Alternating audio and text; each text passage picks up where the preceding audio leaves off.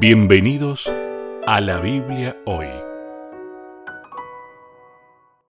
Una vez más nos encontramos en la Biblia hoy. Está con nosotros el pastor Sebastián Martínez. ¿Qué tal, Sebastián? ¿Cómo estás? Hola Lucho, gracias por la invitación semana a semana. Me encuentro muy bien, muy bien, disfrutando ya de la primavera en este hemisferio sur, una estación tan linda como la primavera, donde las plantas, donde, donde lo, lo, verde comienza a tener un colorcito realmente agradable para la vista. Y bueno, y aquí en el valle donde estoy, Alto Valle de Río Negro, Neuquén, eh, los árboles frutales y las plazas se ponen realmente muy lindas. Me imagino digno de disfrutar, ¿no? Sí. Eso también genera descanso.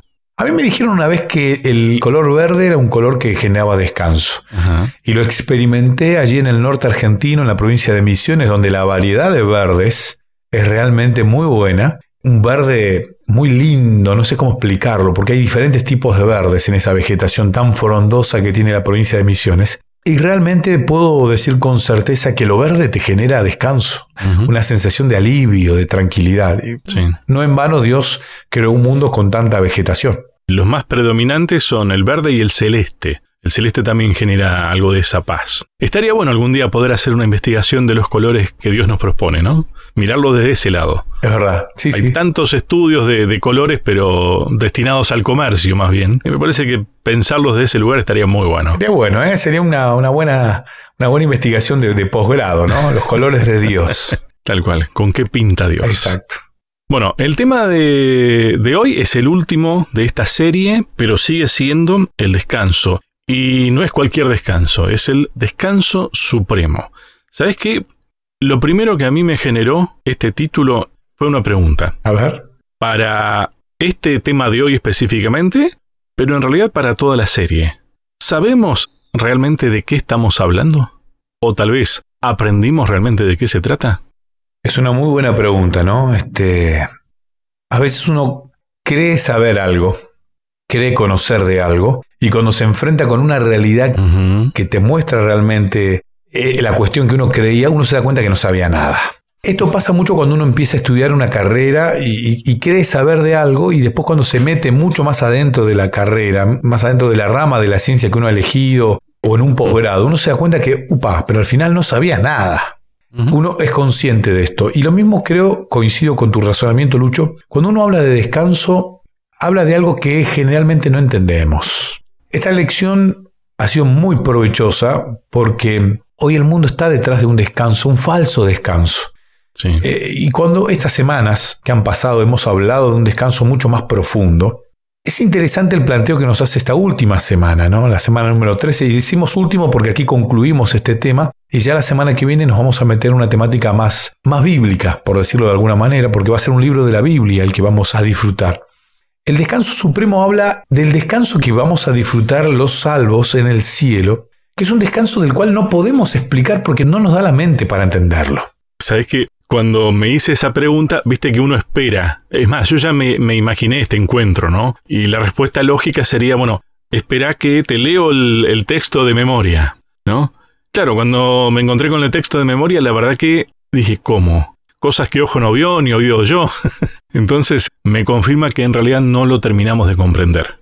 Es así. Mira, te lo voy a leer el texto bíblico de esta semana, Dale. que se encuentra en Primera de Corintios 2, 9. El apóstol Pablo le escribe a esta localidad ahí al costado de- de- del mar. Antes bien, como está escrito, cosas que ojo no vio, ni oído oyó, ni han subido en corazón de hombre, son las que Dios ha preparado para los que le aman. Es interesante, ¿no? O sea, acá lo que Pablo te está diciendo es, es inimaginable, pero hablando de este texto, te lo voy a leer en esta versión, porque me parece eh, interesante, ¿no? Primera de Corintios capítulo 2, versículo 9, esta versión dice así. A eso se refieren las escrituras cuando dicen, ningún ojo ha visto, ningún oído ha escuchado, ninguna mente ha imaginado lo que Dios tiene preparado para quienes lo aman. Ninguna mente ha imaginado. Acá no es que el apóstol Pablo nos está limitando, no es que el apóstol Pablo está dudando de, de la capacidad humana, no es que el apóstol Pablo esté siendo un falso humilde. Él está convencido que nuestra capacidad como seres humanos caídos en pecado, nuestra capacidad mental, no nos alcanza para llegar a comprender lo que Dios tiene planeado para nosotros por la eternidad en el cielo. De esto estamos hablando cuando hablamos del descanso supremo. Estamos hablando de la eternidad en el cielo con un descanso realmente. Cuando uno llega a esta etapa del año, Lucho, uno empieza a mirar las vacaciones con una necesidad. Sí.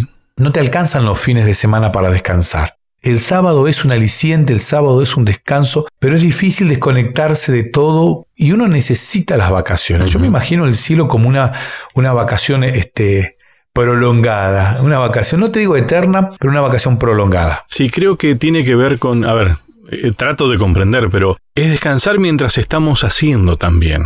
Porque viste que hay una frase que vos tenés que hacer lo que te guste, pero es mejor que te guste lo que estás haciendo, y creo que eso es lo que nos va a pasar nos va a gustar lo que hagamos. Hoy día perdimos capacidad de disfrutar de lo que hacemos muchas veces. Eso no nos va a pasar. Entonces vamos a tener esa paz, esa tranquilidad y esa felicidad de, disfrutar de lo que estamos haciendo realmente todo el tiempo. Sí, y de poder experimentar otras cuestiones que aquí no, ni siquiera eh, existen para nosotros porque no las conocemos. Y eso te genera un descanso. Cuando uno está entretenido en algo que disfruta, cuando uno está haciendo algo que disfruta, no se te pasa el puede ser un, eh, es una cosa, no sé cómo explicarla, ¿no? Parecido a la eternidad. La, audiencia va a estar entendiendo lo que estoy diciendo, ¿no? Cuando uno está en, aquellos lugares de la naturaleza magníficos, ¿no? Cuando uno está realizando alguna actividad tan placentera para uno, es diferente el tiempo. Yo creo que esto va a suceder allí en la eternidad, ¿no? Es inimaginable, sí, es inimaginable, pero debemos sí ser conscientes de que estamos en un momento de la historia donde debemos entender la cuestión del gran conflicto. Este gran conflicto que está en todas las situaciones de nuestro diario vivir, porque Satanás no, quiere que uno se ponga a pensar en la eternidad y en el cielo. Si uno pensara mucho más en el cielo y en la eternidad, uno viviría la vida con otros ojos. Uno viviría la vida de otra manera, ¿no? Tendría esperanza y esa esperanza te termina generando un descanso. Yo sé que sufrimos aquí, tenemos problemas aquí, pero bueno, estoy mirando más allá, estoy mirando el cielo como una posibilidad real.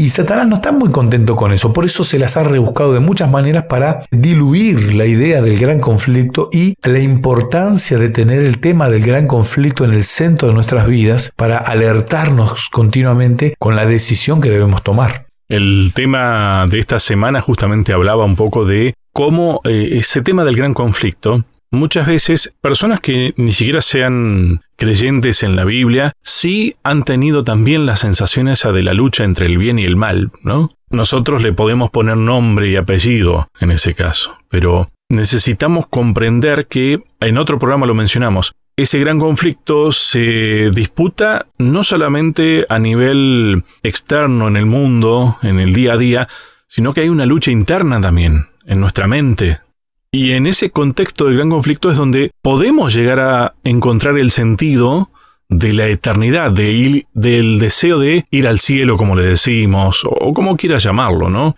Sobre esto, para traernos tranquilidad también a nosotros, el Apocalipsis es el libro que nos revela más cosas, ¿no? Que nos permite comprender un poco de esto, de lo que va a pasar aquí, en este contexto, pero también va a pasar después. Y de lo que está pasando en el plano celestial también, ¿no? Cuántas cosas que tenemos que aprender a pensar al mismo tiempo. Me es imposible no pensar en una cuestión tan humana como es la economía.